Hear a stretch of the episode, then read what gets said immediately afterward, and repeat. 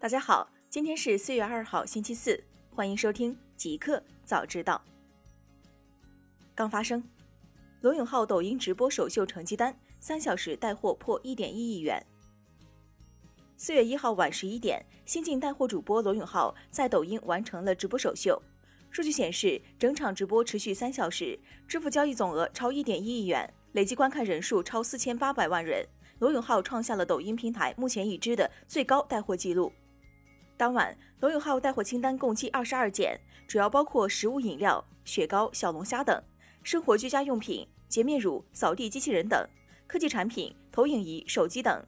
多款产品上架即售罄。直播过程中，罗永浩向网友发送了总额为七十万元的红包，并在最后宣传剃须刀时刮去了胡子。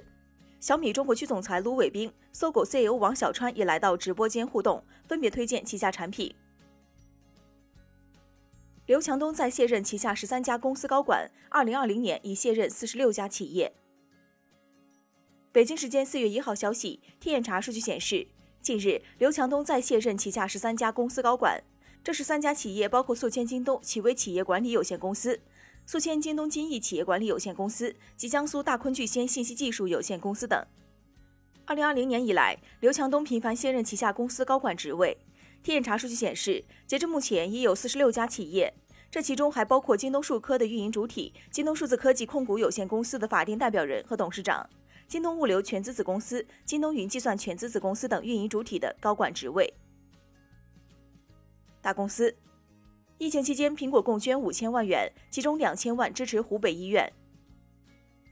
北京时间四月一号消息，苹果公司 CEO 库克发布微博。公布疫情期间，苹果公司向中国扶贫基金会捐款五千万元人民币，其中两千万元用于支持包括雷神山在内的湖北地区六家医院，后续三千万将用于疫情严重区域的恢复。库克表示，在世界范围内与病毒作斗争所必须的协作反应仍在继续。我们特别感谢中国以及世界各地的所有医疗响应者，他们以无私和勇气激励着我们所有人。T-Mobile 收购 Sprint 交易正式完成。北京时间四月一号晚间消息，据 The Verge 报道，美国电信运营商巨头 T-Mobile 收购 Sprint 的交易今日正式完成。公司总裁兼首席运营官麦克希沃特同时出任合并后新公司 CEO。二零一八年四月，T-Mobile 同意以全部股权交易的方式收购 Sprint，交易规模约为二百六十五亿美元。这意味着美国第三大和第四大移动运营商将进行合并，从而使美国全国性的大型运营商数量从四家降至三家。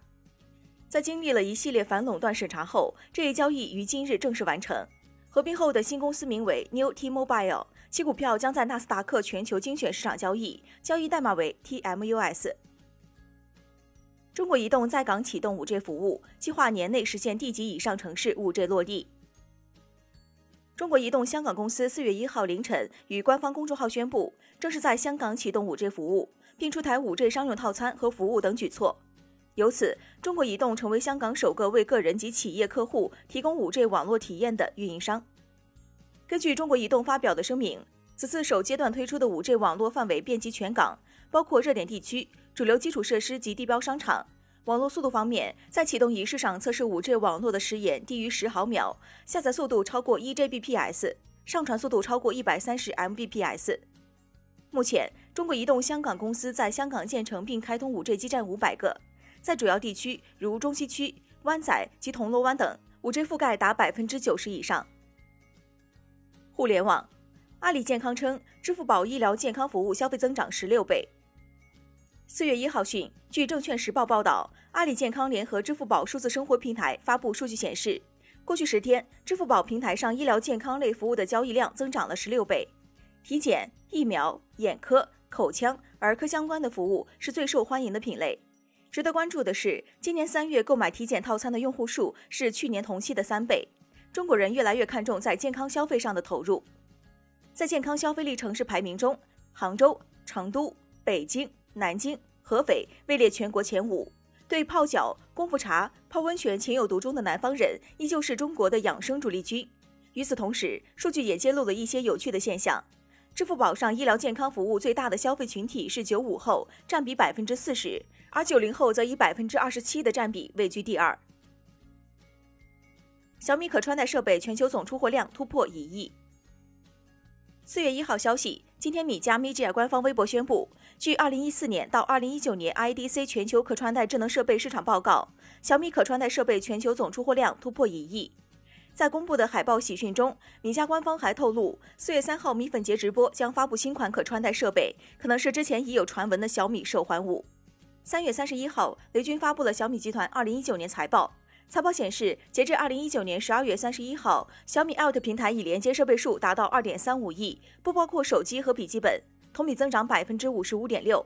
拥有五件及以上 Out 产品的用户达到四百一十万，同比增长百分之七十七点三。Uber 承诺将为新冠疫情受影响工作者提供一千万次免费服务。北京时间四月一号消息，Uber 正在加大对新冠病毒疫情的应对力度。该公司承诺为医护人员、老年人和其他受疫情影响的人提供一千万次免费乘车和送餐服务。据悉，Uber 已经在英国为抗击这种病毒的 NHS 工作人员提供了免费乘车和送餐服务。现在，他正在寻求将这项服务扩展到全球。Uber 表示，任何组织、医疗服务供应商或政府实体都有资格获得他们的这些新服务。一名发言人表示，该公司已经在跟当地的食品储存仓库就免费乘车和送货服务展开磋商。纽约总检察长致信 Zoom，要求公司处理敏感数据要更透明。北京时间四月一号消息，疫情期间，凭借着友好的用户界面和完善的功能配置，视频会议应用 Zoom 被广泛使用。但今天早些时候，纽约总检察长莱蒂蒂亚·蒂姆斯致信 Zoom，要求该公司在处理敏感和隐私相关的数据上要更加透明。具体来说，蒂姆斯要求 Zoom 公开解释采取了哪些措施，如果有的话，来解决用户隐私问题。就在当地时间三月三十号，Zoom 刚刚更新了自己的隐私政策。对于纽约总检察长的来信，Zoom 回应称：“我们感谢检察长参与这些问题，并很乐意为他提供相关信息。”新产品，京东物流与格力达成战略合作，共同研发防疫机器人。北京时间四月一号消息，据新京报报道，京东物流已与珠海格力智能装备有限公司宣布达成战略合作，双方将共同打造三款组合式机器人，可助力完成机场、商超、火车站、办公楼以及室外公共环境等人员聚集场所的消杀、巡检、发热预警等工作。该组合包括消毒机器人和巡检测温机器人两类。其中，消毒机器人还分为室内和室外两种。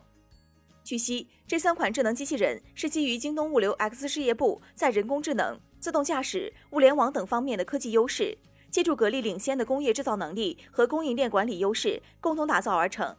京东集团副总裁、X 事业部总裁肖军表示，这三款智能机器人本月将实现量产。腾讯上线国际版新冠肺炎自筛工具，面向全球用户开放使用。北京时间四月一号消息，腾讯新冠肺炎自筛工具国际版已在腾讯 Together We Can 全球战役信息平台正式面向全球用户上线。该工具采用全英文界面，通过智能对话和 AI 引擎，让海外用户更好评估个人风险，获取更清晰、更科学、个性化的疫情防护指引，并帮助其做出科学的决策建议。同时，也可以缓解线下医院爆满，帮助用户降低恐慌情绪，减少不必要的线下医院接触传染。一个彩蛋，NASA 医疗人员称严防新冠病毒进入国际空间站。北京时间四月一号消息，据俄罗斯卫星通讯社报道，国际空间站四月将面临宇航员轮换，NASA 正采取严格措施防止新冠病毒进入空间站。按照计划，四月九号，两名俄罗斯宇航员和一名美国宇航员将从哈萨克斯坦拜克努尔航天发射场搭乘俄联盟 MS 十六飞船飞赴国际空间站。据 NASA 消息，这三名宇航员已抵达拜克努尔，正经历特定的健康稳定化步骤，其中包括为期两周的隔离。美国航天局医疗工作人员巴斯巴诺娃表示，各国航天机构一直致力于防止任何病毒进入国际空间站。考虑到增强的安全措施，新冠病毒进入国际空间站的可能性微乎其微。